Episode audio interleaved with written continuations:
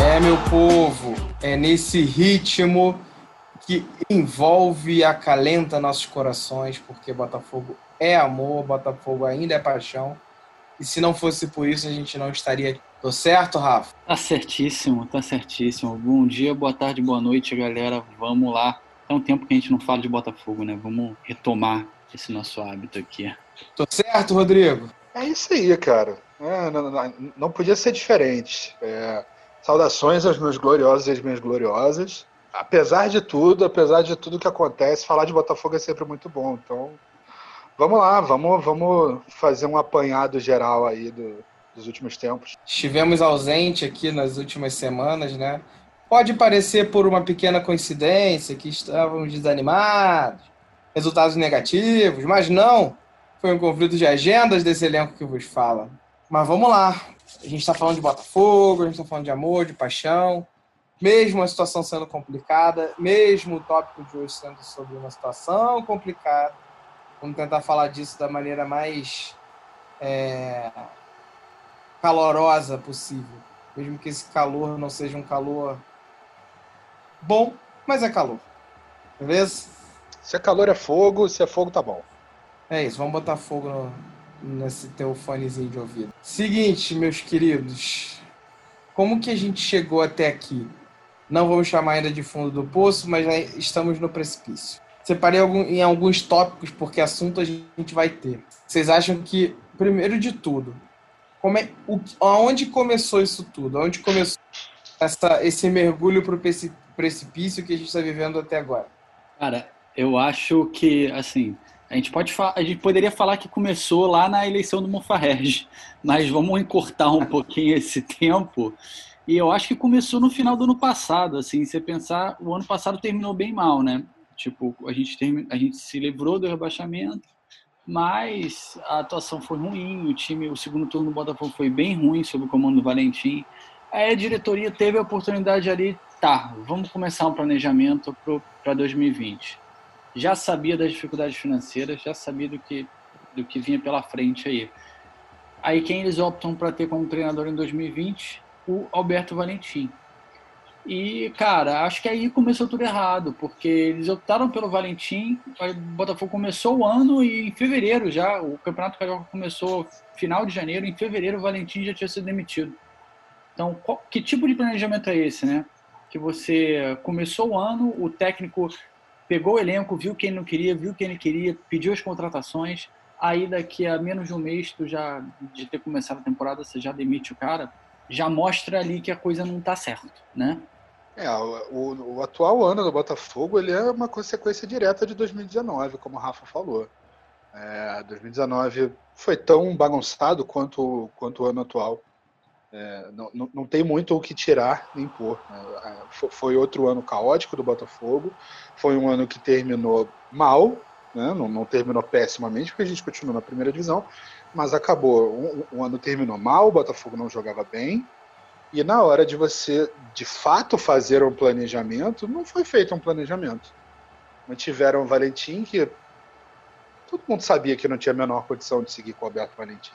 O próprio Carlos Augusto Montenegro tinha noção disso, por mais um áudio vazado dele, né? A gente ouviu isso, o Valentim dizendo que mudava todo mundo para o ano que vem, no caso o atual ano, e podia, podia tirar até o Alberto Valentim. Essa parte eu concordo com ele, podia tirar o Alberto Valentim. De fato. Mas não foi tirado. Não foi tirado, para variar. Empurrou-se com a barriga, né? É, é, eu acho inadmissível não acharem, não, não, não terem a consciência de que o Valentim era um problema. Ele era de fato um problema.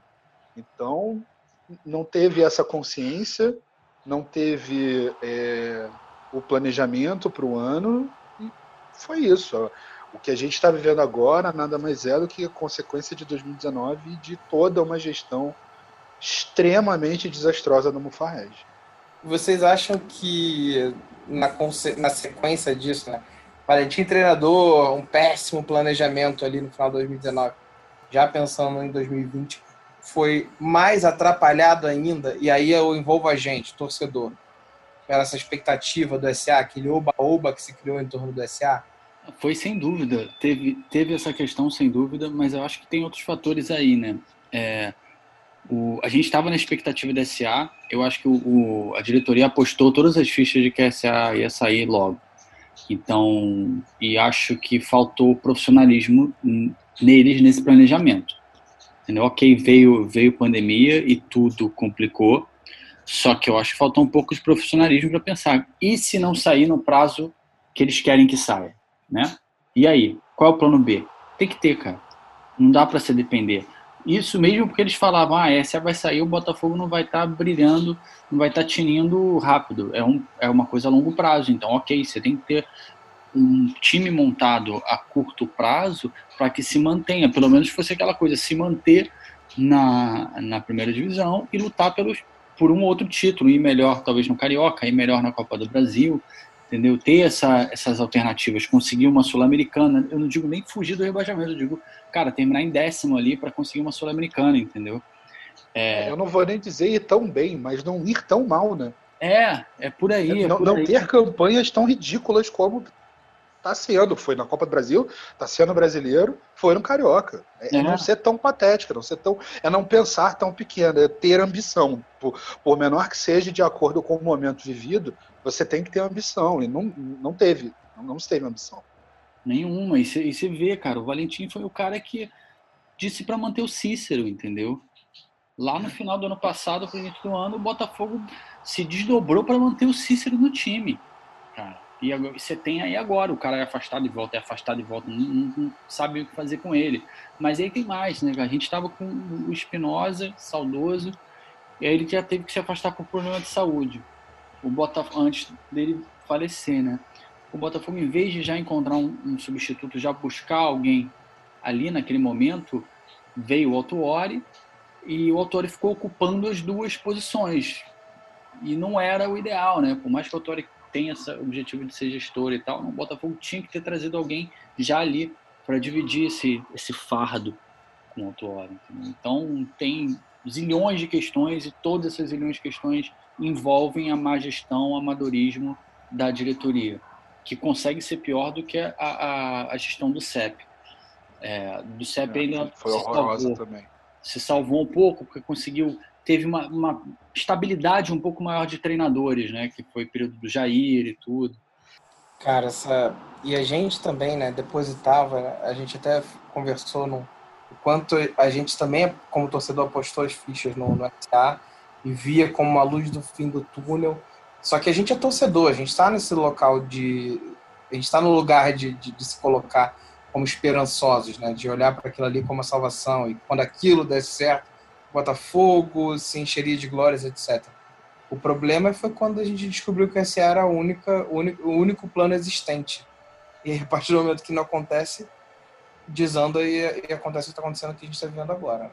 Na, na, montagem desse time, digamos assim, no começo do ano, é, pela, pela, pela maneira que o Botafogo terminou o brasileiro do ano passado, é, eu não tinha a menor esperança para 2020. Eu achava que 2020 ia ser uma desgraceira absurda.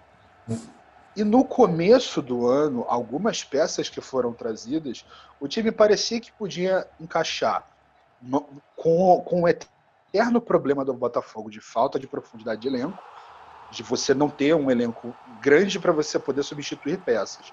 Mas o Botafogo, em algum momento, ele aparentou, porra, o time titular dá para fazer frente. Não, esse time titular, pô, isso não é time para brigar para não cair, isso é time para décima posição, décima primeira, nona. Porra, dependendo, pode até beliscar uma Libertadores, que a Libertadores vai até o, a segunda divisão, né? Então, pô, vaga para Libertadores até dizer chega. Então, poderia ser. Só que assim, esse é aquele momento do começo do ano que você se ilude. Que você acha que, porra, vai dar, cara. Vai dar, porque a gente veio de um, de um final de ano tão desgraçado que, pô, vai dar, tá ficando bonito o time, o time titular. Só que com o passar do tempo, e nem tanto tempo assim, você vê que você só estava iludido como sempre, né? Porque mesmo sendo sim um time titular muito promissor, a gente não viu, de, de, depois de um tempo, a gente percebeu que não tinha, não tinha preocupação com a escolha dos jogadores, sabe? Era, era eu acho que eles escolheram no Joaquim Pô, sabe? Na porrinha. Ah, quem é que a gente vai trazer? Sei lá, tirando o Paroim para aí, pô. E, e é, é, é, outro, é outro dos motivos da gente estar tá como a gente está. É, a falta de planejamento, não só do, de, de, você ter um técnico e tal, é, que vai guiar o, o, esse ano, mas é, a falta de critério na hora de contratar, sabe? O time com várias, várias carências claras e não se investia nessas posições. Essa, essas carências continuavam sendo carências, continuam sendo carências, e é isso, é isso. Ah, não, é o que a gente tem e vamos. É, eu, eu entendo que falte dinheiro e eu entendo que em, em, vários graus vai, vai ter que ser desse jeito. Cara, é o que a gente tem, então vamos. Só que isso, isso pode ser feito com um pouco mais de critério.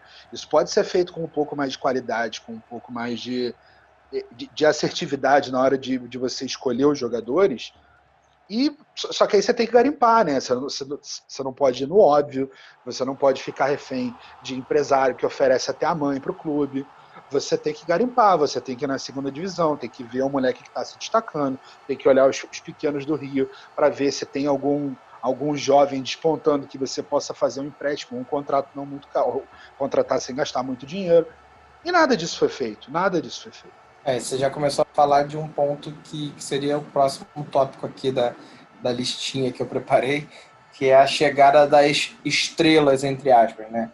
A gente tem Calu, Honda, é, chegando no elenco, que levantaram falsas esperanças para a gente e maquiaram a realidade que você, tá, você já trouxe, Rodrigo. O que você acha, Rafa?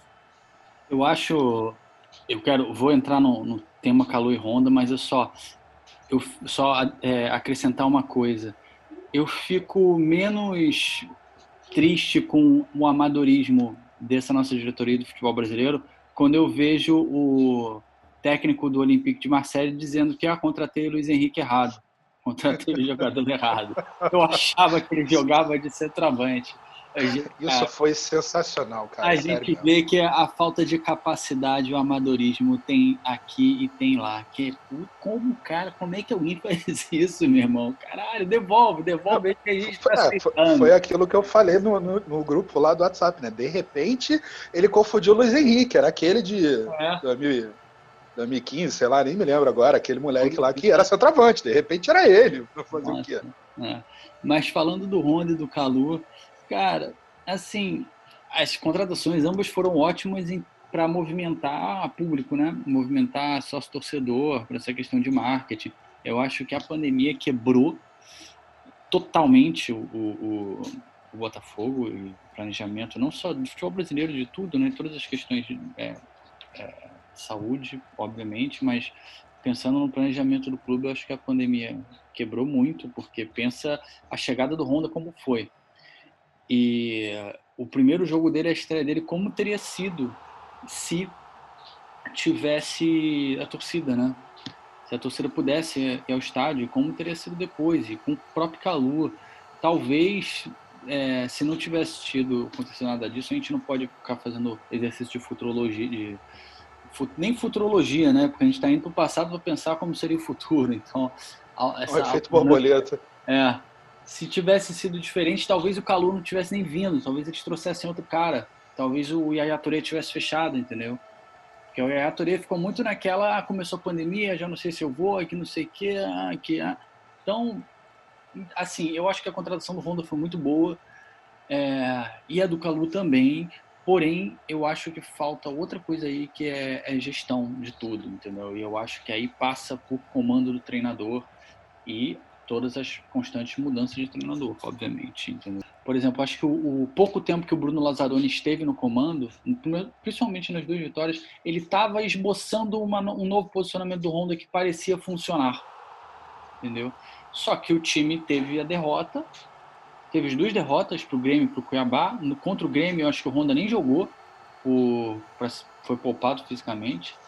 E, e contra o Cuiabá o time foi muito mal, foi tudo muito mal. Aí você já demite o cara, entendeu? Que aí residiu um erro enorme, entendeu? Não, cara. Calma, foram duas derrotas só. Duas vitórias e duas derrotas. Tá 50% de aproveitamento, já estava melhor que o Autuori. Era questão de você dar o tempo para recuperar, ou então que você não tivesse nem posto ele como, como efetivo no começo, entendeu? É, você antecipou, Rafa, um tópico que eu tinha colocado mais lá para frente. É, mas a gente pode falar disso agora, que foi que é a falta da torcida, né, cara? O quanto, obviamente, gente, é ano de pandemia, não tô falando que seria solucionado, mas o quanto isso está sendo sentido pelo Botafogo, porque a gente entra, por isso que esse tópico estava lá mais na frente, né? A gente entra o quanto isso é, não, não consegue ajudar na solução da falta da esperança que a gente está vendo nos torcedores, mas nos jogadores, a falta de sangue dos jogadores, que a gente não está conseguindo cobrar isso deles dentro de campo, é... o quanto que a torcida faz diferença nesse momento, que está gerando reflexos que a gente não consegue controlar, o sangue, a esperança, etc. A própria palhaçada que a gente está vivendo com, com as polêmicas de, de arbitragem que o Botafogo vem sofrendo desde que a gente começou o Campeonato Brasileiro. Então, assim, a, torcida tá contribuindo, a falta da torcida, na verdade, está contribuindo muito, na minha opinião, para esse momento que a gente está vivendo. Não, eu super concordo, cara. É, eu acho que. É, a... Desculpa. A pandemia, ela, como o Rafa falou, né, ela ferrou, obviamente, o mundo inteiro. Só que para o Botafogo, na situação que ele está, a presença da torcida seria muito importante para cobrar dos jogadores, para estar tá ali do lado. É, e até pensando no, no extra-campo, a gente não tem como saber é, se o, o, Botafogo faria ações com o Honda, faria ações com o Calu para você movimentar a torcida e aí você ter mais torcida no estádio. Se a gente tivesse mais torcida no estádio desde o começo, os resultados poderiam ter sido outros é, é claro que não dá para colocar na conta da pandemia o, o, os problemas, mas que de fato ela tem, tem um, um, grau de influência, ela tem. Os problemas do Botafogo vão muito além disso, mas ela acaba, tendo, ela acaba tendo uma influência. Porra, a gente sabe, a gente estaria no estádio, porra, xingando o meio time toda semana, sabe? A gente sabe que a gente já está saindo sem voz. E da mesma forma que a gente estaria, uma porrada de gente também estaria. E, assim, mesmo mesmo a gente estando vivendo isso, é, você vê na internet, em, em outras contas de, de torcedores, de, de, de, blogueiros, dessa galera que é dessa mídia alternativa do, do time, você vê que tem um envolvimento. Você agora no, no clássico contra o Flamengo, desde cedo tinha tinha membro de torcida lá é, fazendo a ornamentação do estádio, colocando as bandeiras, colocando a, a, a, a, polêmica bandeira, né, do aqui nós valorizamos a vida, não é essa frase, mas é essa ideia que Cara, essa história, essa história do, do, do, do, diretor do Flamengo com essa faixa. É, sim, eu, eu vou dar minha mostra em relação a, a mesquinharinha que essa é, eu, eu, porcaria eu vou dar desse time do Flamengo. Exclui, a carapuça serviu. Pois é, a carapuça serviu, mas a minha opinião é que, sinceramente, isso não é uma, uma zoeira de arquibancada. Eu acho errado. Eu acho que a resposta que o Botafogo deu foi ótima, que associou com a postura do, do, do, clube desde o começo da pandemia. Então foi uma boa resposta, mas a gente sabe que não é por isso que aquela bandeira está ali. A gente sabe que é para que é para espizinhar uma coisa que é errada, obviamente, mas eu não acho que isso seja uma zoeira de arquibancada. Ao mesmo tempo, eu concordo que isso tudo só aconteceu porque a diretoria do Flamengo está sendo a diretoria mais filha da puta da história, né? E está tratando isso como se não fosse nada. Mas então é isso, cara. A gente vê, mesmo durante a pandemia, a torcida se mobilizando para ajudar da maneira que pode. Então, sem dúvida, se, se a gente estivesse em um momento normal da vida, é, o estádio já tá fervendo, a gente já tá lá gritando, ia estar tá lá, porra, no ouvido do Juan o jogo inteiro, chamando aquele desgraçado de gordo que não corre. Que a minha vontade é chamar ele disso todo jogo, maldito. Mas enfim. é... Porra, e nesse é... último jogo contra o Flamengo deu uma. Cara, que ódio. Ah, que preguiça. Não, cara, o, o pior é durante a transmissão você ouviu o Júnior falando: é, porque o Juan cumpriu uma função tática importante hoje. Ah, vai se fuder, Júnior. Porra, caralho. O Juan não cumpre uma função tática importante da hora que ele acorda até a hora que ele vai dormir, caceta. Não tem como esse jumento cumpriu a função tática. eu até entendo o que o Júlio estava falando, porque, cara, o Juan estava marcando lá atrás, ele estava ajudando o Vitor Luiz e ele estava marcando muito mais do que fazendo qualquer outra coisa. Só que o cara não tinha. Na hora que ele tem que arrancar com a bola, ele toma as decisões erradas, ele não corre direito, não faz nada direito. E lá na frente, é. teve um momento que eu fiquei com ódio mortal dele, porque o Botafogo chegou na frente, aí o, o Diego Alves pegou a bola e ele foi dar a saída, né? Em vez dele já ele já se preparar para botar pressão ou para ficar ligado, olhando para o Diego Alves junto para onde o Diego Alves foi jogar a bola, ele foi andando de costas. É, virou de costa, pode crer. Exato. O Diego Alves lançou a bola pro cara, o zagueiro que estava na frente do Juan, né? E a bola veio passando na, do lado do Juan, assim, tipo, e o Juan de costas, se o Juan tá de frente, ele corta facilmente a bola. Se ele tá ligado, pelo menos, ele corta e rouba aquela bola fácil. Cara, é, é, é isso. Eu sinto o time apático como um estádio vazio. Então, eu acho que essa questão da torcida também influencia, assim, porque tem esses jogadores que às vezes eles precisam, sensação que eles precisam ter a torcida ali, ou xingando eles, ou gritando, de, ou, ver, ou olhar para a arquibancada e ver aquela galera lá desesperada, ou, ou, ou, emocionada, ou balançando bandeira, ou fazendo o que for, entendeu? Tem os caras que eu acho que precisam disso, porque senão eles não, não sentem, porque eu acho que a rede social para eles, o xingamento pela rede social não, não afeta, entendeu? eles precisam sentir o calor, eu estou sentindo isso. O, o, time tá falta sangue, eles estão apáticos como a apatia de você entrar para jogar um campeonato num, num, estádio vazio, entendeu?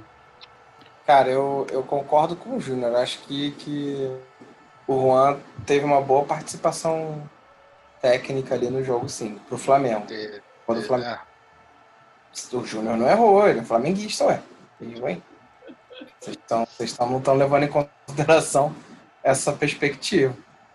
Mas, Mas é isso. Cá, uma, uma coisa, desculpa te cortar, Diogo. Uma coisa sobre montagem de elenco também que eu queria que eu queria tirar uma dúvida com vocês. O Rafa, há algum tempo, ele falou sobre o. É, dependendo de como tivesse o cenário, talvez o Calu não tivesse vindo, talvez o Yaya Touré tivesse vindo. Beleza. O Yaya Touré jogou muito no Barcelona, jogou muito no Manchester City, porra, excelente jogador. A gente acabar de trazer o Honda. Por melhor que o Yaya Touré fosse, também não mostra uma certa falta de critério de contratação da diretoria, sendo que a gente tinha posições mais carentes do que essa para serem atacadas? Total, total. Mas a questão é a seguinte: era um período do ano que a gente ainda tinha Luiz Henrique, a gente ainda tinha Luiz Fernando, a gente tinha. O Babi não tinha nem vindo ainda, era o Pedro Raul. É, aí você tinha o Nazário, o Nazário estava bem, sabe? É, o Pedro Raul estava bem.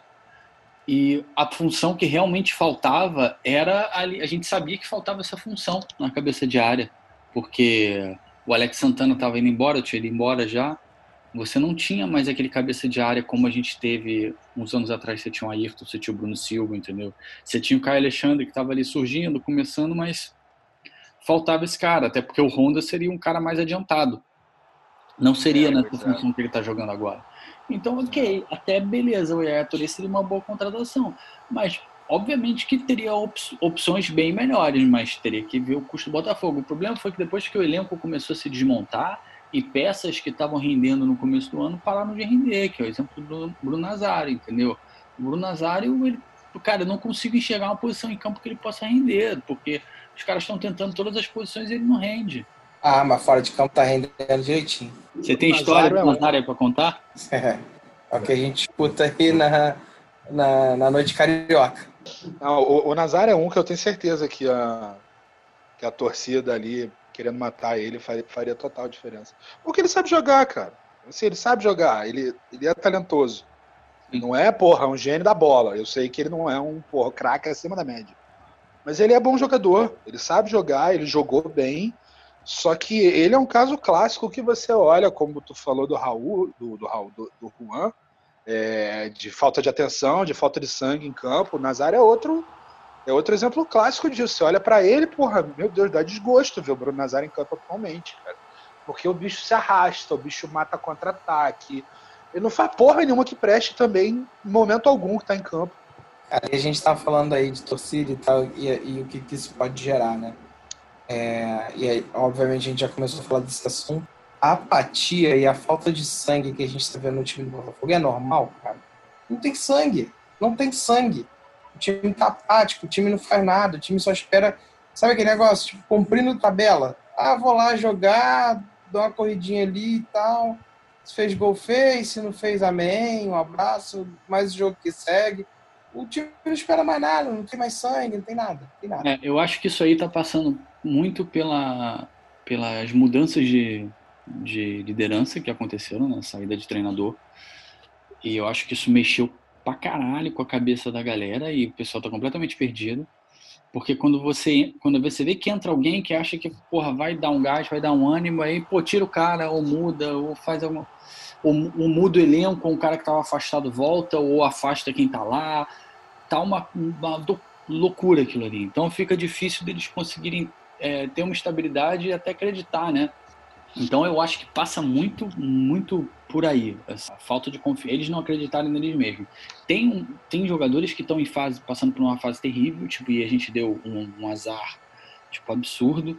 Que é, por exemplo, o Vitor Luiz, que veio como uma esperança absurda pra gente, ele tá numa fase muito ruim. E no que ele veio, o Danilo Barcelos foi embora. O Danilo Barcelos a gente execrava o cara, mas hoje, se ele tivesse aí, ele poderia ser uma salvação, né? Quase isso, no estágio que a gente está. O Guilherme Santos está machucado, o Vitor Luiz agora não vai jogar o próximo jogo, mas tá mal também. O Vitor Luiz vem errando, sabe? Perdeu o pênalti contra o Ceará. Se não perde aquele pênalti, a gente ganhava aquele jogo, e aí já poderia ter mudado a história.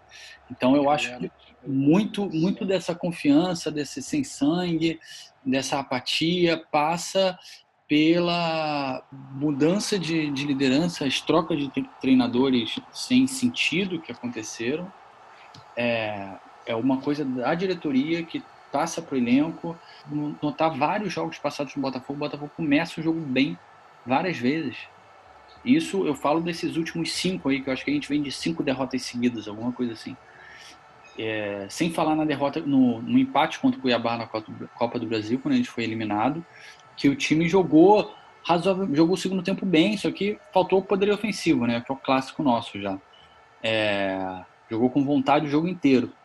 Mas os últimos jogos o Botafogo começou bem, começava certinho, botava pressão e daqui a pouco o gol não saía, aí o time começava a relaxar, aí vinha desatenção, como aconteceu contra o Bragantino, que fez o gol, aí desligou logo depois e tomou o gol de empate, aí se perdeu. O segundo tempo foi uma tragédia. Então tem, tem muita coisa no pacote aí, tá faltando isso. Tá faltando o que você falou, já a gente já comentou no começo que é da liderança, de você ter alguém no elenco que não tá se sobrepondo, não tá se impondo ali, tipo, de pegando a bola, falta, sei lá, eu sinto a sensação de que falta um cara, eu tenho a sensação, né, de que falta um, um cara para pegar aquela bola, tomou um gol, pegou aquela bola do dentro do gol, botou debaixo do braço, chegou, chamou o time todo ali, reunião, vem cá, vem todo mundo, todo mundo aqui, vamos começar, sabe, chamar todo mundo na chincha, né? Como a gente diz. Porra, aí, caralho, gente, vamos lá. Ou terminou o jogo, perdeu, o cara junta todo mundo no meio campo, antes de todo mundo, cada um vai cabisbaixo pro seu campo, tá faltando essa liderança. Entendeu? Tá faltando. Só não louco abrir um Sidorf da vida ali. É, infelizmente o Honda não é isso. A gente já comentou em outros episódios sobre a liderança do Honda. O Honda não é isso. Talvez pelo idioma, talvez pelo idioma. Sim, a gente não sabe. Mas ele não está demonstrando. Tanto que você vê todos esses últimos jogos. Não, aí, ele não, não, vestiu, não só não vestiu esse personagem, como pelo contrário, né? Ameaçou abandonar o barco pela, pela falta de, de, de comprometimento. Existe alguma figura? Existe alguma figura hoje no elenco vocês vêm assumindo essa, essa liderança? Porque quem tem essa personalidade hoje no elenco? De fato, não, não consigo identificar. Talvez o Vitor Luiz, não sei, não tenho certeza. Estou olhando de fora, a gente está olhando de fora. Né? É, quem ah, quem ah, ser essa, esse personagem? Seria o Vitor Luiz ou o Cavalieri. Eu vejo, eu vejo o Benevenuto e o é. Canu com posturas assim também, só que eles são muito jovens, entendeu? Exatamente. É, o, Benevenuto, exatamente. o Benevenuto eu acho que já iria, sim. Sinceramente, eu acho que o Benevenuto já assumiria essa responsa. Mas no atual cenário não tem como, cara. Realmente é, é, um, é um cenário de terra arrasada, psicologicamente falando. Eu acho que uma outra questão que empurra bastante para esse lado, para essa falta de sangue, para essa falta de vontade, não, não tem como você defender uma, uma chefia que não esteja do teu lado. E, porra, é muito evidente que a diretoria do Botafogo tá cagando para os jogadores. É muito evidente que seu Nelson Mufarrege e o Rotenberg não dão as caras, não conversam com, com a galera, porque, assim, às vezes acontece da fase tá, tá, tá, tá péssima as vitórias não virem, essa coisa toda. Mas os jogadores precisam sentir que está todo mundo indo para o mesmo lado, tentando melhorar. E não se sente isso. É, é uma diretoria omissa, uma diretoria que não bota a cara. E aí, quando a diretoria não bota a cara, você. Isso, isso se reflete diretamente nos jogadores. Porque se assim, o lado psicológico deles já, já está ruim porque as coisas não dão certo, e, porra, eles tentam fazer dar certo, é, como o Rafa falou, em vários jogos, não em todos, mas em vários jogos você via vontade, você via é, é, tentativa de acertar, e aí as coisas não iam, não funcionavam, e a gente tomava um gol, tomava um gol de empate, e aí tudo desmoronava. Beleza, isso, isso é o lado psicológico que estava merda, ponto. Só que o lado psicológico fica ainda pior porque você não vê que tá todo, todo mundo pro, pro mesmo lado.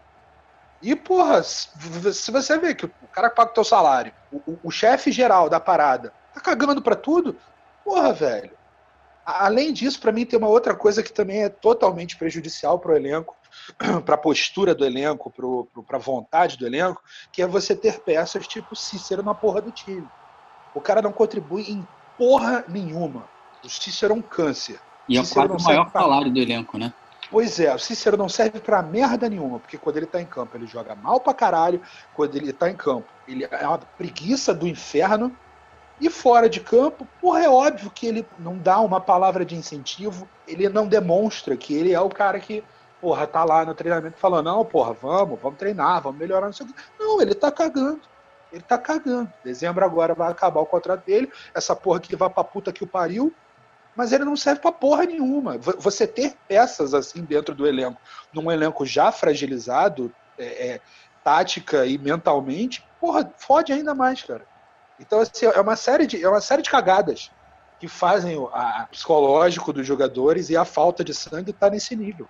E vocês acham que essa, essa falta de esperança que atingiu o time, né? Já bateu, isso não, é inegável passou para gente, né, para nós torcedores, de uma forma que tá difícil ter volta, porque aí, queridos ouvintes, vou, vamos confidencializar é, conversas que nós três, é, elenco desse podcast, a gente tem ao longo das semanas e dos dias. Eu confesso que, particularmente, Rodrigo e, e Rafa sabem disso, eu, minha esperança foi para casa, vou usar o bom português, para casa do caralho joguei a bandeira, a toalha para o alto e estou cumprindo tabela aqui. Eu, eu me abati a esse nível. Eu sei que o Rodrigo e o Rafa têm tem posições diferentes e o Rafa tem uma filosofia invejável, inclusive, que, que, eu, que eu gostaria de seguir. Mas, cara, eu estou bem desesperançoso e bem desanimado. Tanto que no final aqui desse, desse podcast hoje, a gente vai falar de virtual rebaixamento. O que, que vocês acham dessa, dessa falta de esperança aqui nitidamente já afetou o elenco, quanto que ela pode já ter afetado torcedores como eu, por exemplo? É, eu acho que não só torcedores como você, Diogo. Eu, eu, sinceramente vejo, ok, é, é uma, é uma opinião de bolha. Eu sei que é uma opinião de bolha, que é das pessoas, dos torcedores que são próximos a mim e das pessoas que eu sigo na internet que falam de Botafogo, enfim. Eu, eu acho que é o sentimento da maioria, sinceramente. Pelo menos de, dentro dessa bolha que eu tô falando. É, é, o que eu tenho visto da maior parte das pessoas. É claro que na hora que começa o jogo, cara, é, é, é jogo. Você começou o jogo, foda-se o que você estava sentindo cinco minutos antes. É, tá ali dentro é para matar e é para morrer. A gente só tem tomado tiro, né? Mas tudo bem.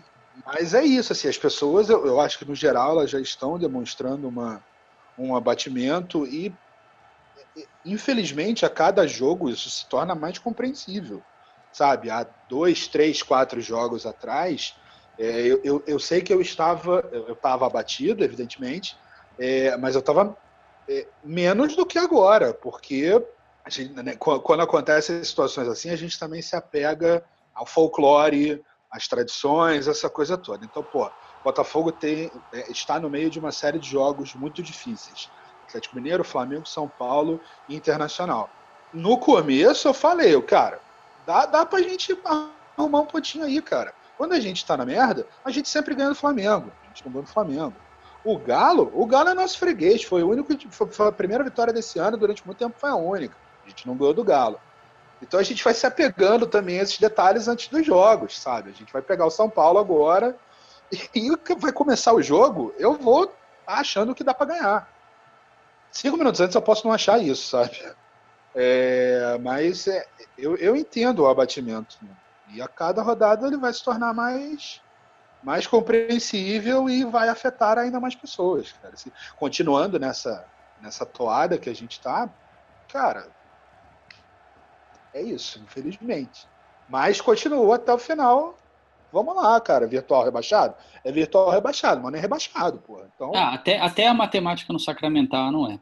E... Exatamente, exatamente. Eu sou de humanas, mas nessa hora acredito na matemática. Não, e, e, tem mais, né, cara? O Botafogo ele, tá, ele sempre começa o campeonato virtualmente rebaixado pela imprensa e pela maioria, entendeu? Isso, os últimos anos, é sempre assim, principalmente no, naquele ano que a gente voltou da segunda divisão e era o time do Ricardo Gomes depois do Jair, a gente começou o campeonato virtualmente rebaixado. É sempre assim. A gente quer mudar isso, a gente precisa disso. Essa é a esperança, é a esperança. Mas a gente precisa que tenha uma diretoria decente antes disso, entendeu? Porque você precisa mudar a mentalidade da torcida, a mentalidade da imprensa, que sempre execra, sempre diminui o Botafogo, entendeu? A Flapress. Não, não, eu acho que, por exemplo, os jogos contra esses quatro jogos, né? Atlético, Flamengo, São Paulo, Inter, que vem agora, cara, são jogos obviamente, a gente sabia, a gente viu, vamos jogar com esses times agora, cara, porra, vamos perder, estamos lá embaixo, estamos na merda. É, só que é que você falou, o Botafogo, o Galo é freguês de Botafogo, o Botafogo sempre aperta o jogo contra o Flamengo, entendeu? Tem tudo isso. E você vê que o jogo foi apertado. Você vê que o jogo contra o Galo, apesar do Galo ter dominado, foi apertado, cara. Então eram jogos que dava pra gente ter conseguido pelo menos empate. Dava pra gente ter saído com empate de cada jogo. E eram jogos que o empate era importantíssimo. A gente fica reclamando que o Botafogo só empata. Cara, mas a gente conquista dois empates ali cara, eram 22 pontos que a gente tinha agora, não 20, entendeu? Aí tem mais São Paulo e Inter, eram mais, pod, poderiam ser, podem ser, sei lá, se vierem dois empates vai estar ótimo também. Óbvio que não perfeito, mas estará ótimo, sim. Se o time tivesse bem arrumado, se o time tivesse entrado com uma mentalidade é, diferente, eu acho que o time entrou muito mal montado contra o Galo, uma mentalidade derrotada total. E contra o Flamengo, ele entrou, parecia um pouquinho melhor, só que ele pecou quando ele se encolheu. E na falha, falha individual de novo, né? Mais uma vez, falha individual. Não, e até aquele momento o Botafogo não tinha cometido erro. Não tinha. Exatamente. O Botafogo tava redondinho até o Marcinho fazer aquela cagada. Tava, tava. E ali, porra, obviamente, Flamengo, melhor time, essa coisa toda. O Botafogo tava redondinho até a cagada do Marcinho. Cara, o Botafogo tava fazendo o feijão com arroz que tinha que fazer. Mas aí. Né? Pois é. Mas aí a falta de esperança e o nossa, né, da torcida de não acreditar, eu acho que o mais triste, eu acho que o que aumenta mais é porque a gente vê o jogo do Botafogo hoje e a gente vê o time pior do que ele estava no começo do campeonato. Ou até um, um mês e meio atrás. Até ser ah, mas isso... Brasil, talvez. Ah, isso é um fato. O time está pior, entendeu? Então, é. A gente, é o momento que a gente tem mais que alimentar a esperança, só que é o momento que a gente menos consegue, porque desde que, vou te falar, Saiu o Lazzaroni, ficou o Flávio Tênis. A gente teve aquele jogo que a gente quase ganhou do Ceará, né? Que empatou. Eu acho que aquele ali foi o último jogo que o Botafogo é, jogou razoavelmente. Com, que você viu o Botafogo jogar e falava, pô, dá pra ganhar. Acho que o último foi aquele jogo contra o Ceará. Porque depois aí... perdeu o Bahia, perdeu pro, pro Bragantino, perdeu pro Fortaleza, a gente só perdeu depois daqui. Aí, a gente está falando de, de organização técnica já, né? Isso era um dos pontos que a gente tinha que a gente tinha, não, a gente tem que citar aqui, que a gente teve a queda do Altroori, é um ponto marcante nessa trajetória de como chegamos até aqui, e o, o que é a palhaçada dos técnicos que o Botafogo viveu, né? E mais um tópico, mais um ponto que ajudou a fomentar e gerar tudo isso que a gente falou até agora. Falta de sangue, falta de esperança, não elencar um líder para dentro do grupo, etc, etc, etc. Tá tudo interligado. Exato. Exatamente. E, e se lembrar, o... lembrar o nosso podcast lá de setembro, quando a gente falava da saída do Autuori, quem era o treinador que a gente citava? Quem era? Era o Barroca. É, é. é. Ou, ou, ou, ou Barroca, ou quem não veio. Fala, quem vai falar? Quem vai me zoar? O Jair? Não, esse, aí só, esse aí só você falava.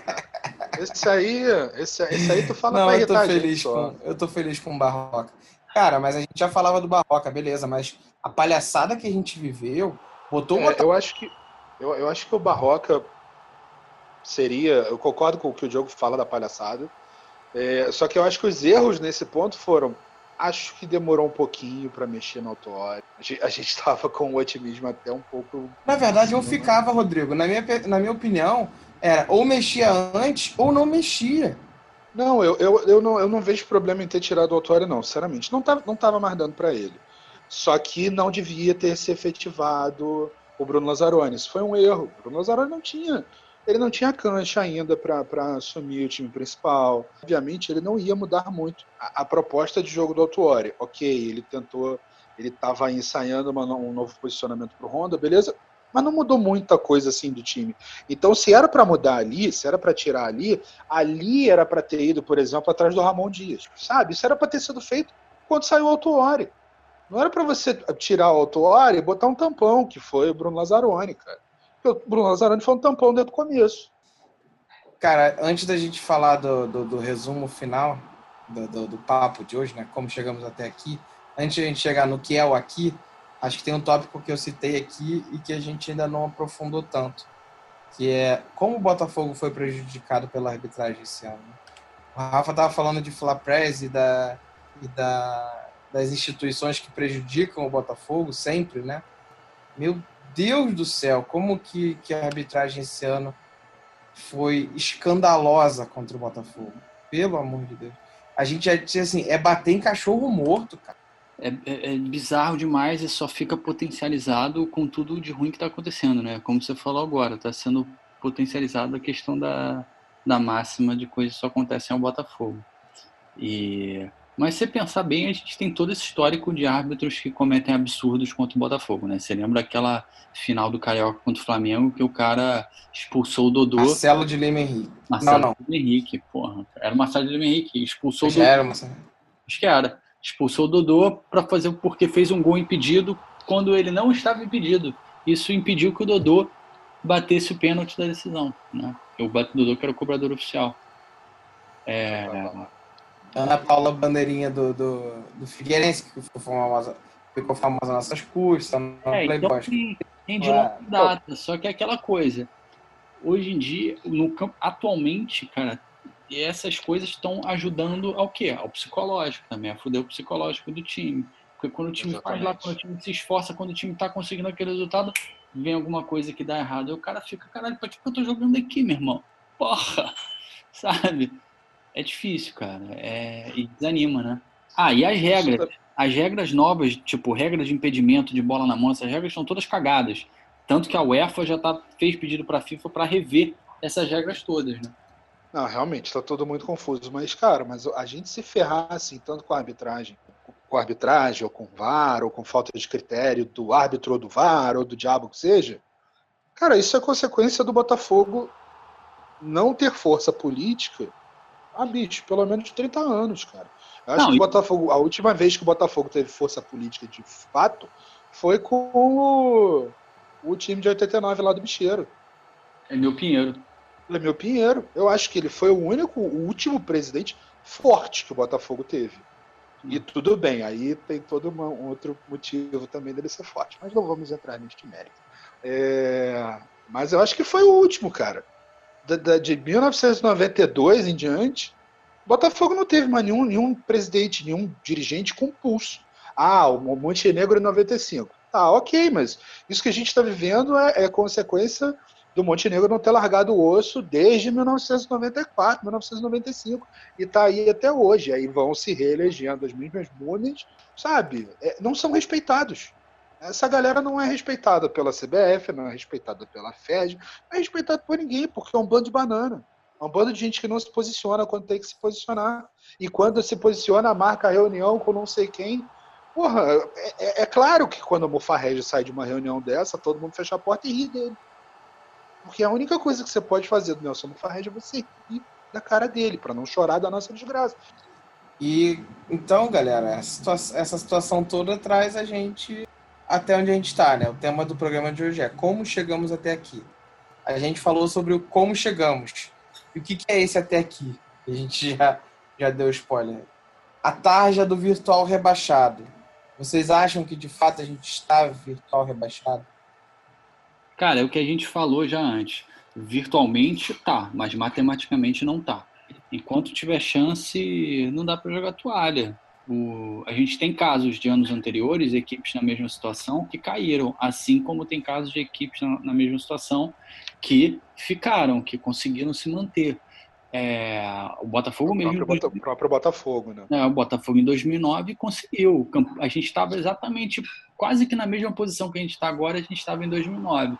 E a gente conseguiu sair. Em 2009 a gente teve o Jobson dando sangue lá em campo. Agora, quem vai ser nosso Jobson esse ano? Quem será? Tem. Vamos ver. Bom, vamos manter essa esperança, né?